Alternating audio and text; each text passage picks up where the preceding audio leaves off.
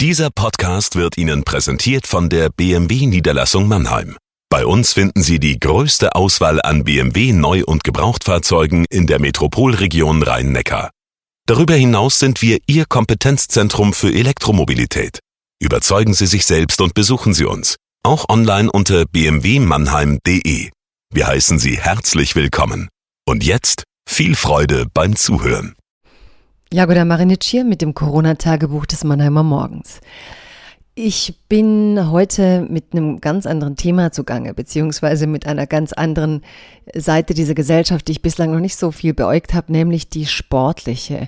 Es geht um Novak Djokovic, der, das haben Sie vielleicht mitbekommen, eine Adria-Tennistour gemacht hat nach dem Motto Ich der Unbesiegbare, ich und meinesgleichen, wir kriegen bestimmt kein Corona. Ausgegangen ist dieses Abenteuer natürlich damit, dass selbst Novak Djokovic als ähm, ja, mit positiv getestet wurde auf Corona und jetzt sind die Polarisierungen wieder stärker. Also man kritisiert ihn, man kritisiert den Sport, dass er das, zugelassen haben will. Die Menschen malen Graffitis an Häuser, wo sie ihm den Tod an den Hals wünschen, weil er sich so benommen hat. Und was dadurch sichtbar ist, wird, ist tatsächlich die unfassbare Sensibilität, die im Moment notwendig ist, damit sich die Gesellschaft meines Erachtens unter dieser ganzen Stresssituation der Pandemie nicht noch radikaler spaltet, nicht noch stärkere Polarisierungen zwischen den Menschen steht. Das kann man natürlich in ärmeren Ländern leichter und besser beobachten als in Deutschland, aber es spielt überall eine Rolle.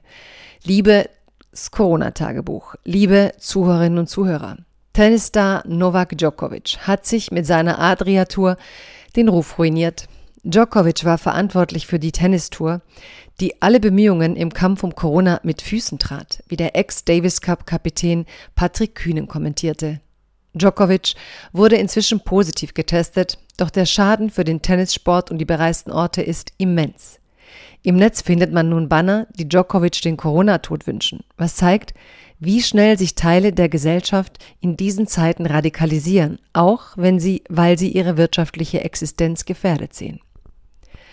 Der Leichtsinn Djokovic ist schwer verzeihbar. Kroatien steht zwar in Sachen Krankenhausbetten im internationalen Vergleich gut da, doch schon in Bosnien träfe die Ausbreitung des Virus auf ein geschwächtes Gesundheitssystem. Am Wochenende sah ich ein Interview mit Krankenhauspersonal aus Serbien, das verzweifelte.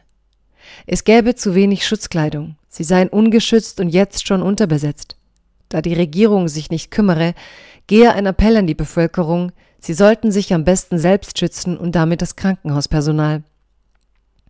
Diese beiden Geschichten zeigen zwei große Herausforderungen dieser Pandemie, auch für wohlhabendere Länder, doch in ärmeren zeigt es sich deutlicher.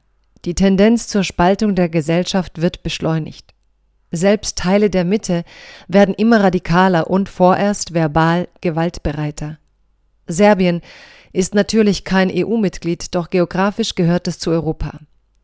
Ein solch verzweifelter Appell des Krankenhauspersonals müsste von der EU gehört werden. Weitsichtig baut China in Südosteuropa an der neuen Seidenstraße. Die EU sollte die Länder an den Grenzen Europas nicht im Stich lassen. So viel Geopolitik sollte machbar sein.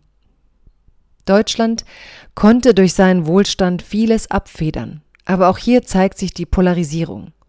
Durch wie viele Familien und Freundschaften geht plötzlich ein Riss, weil man sich entweder zum Lager, alles Verschwörungstheorien, oder ja, kluges Krisenmanagement zählt. Und weil man oder weil man als Unternehmer selbst für die Maßnahmen bezahlen musste und nicht halbwegs sicher angestellt war.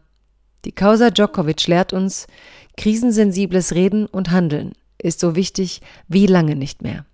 Bleiben Sie gesund.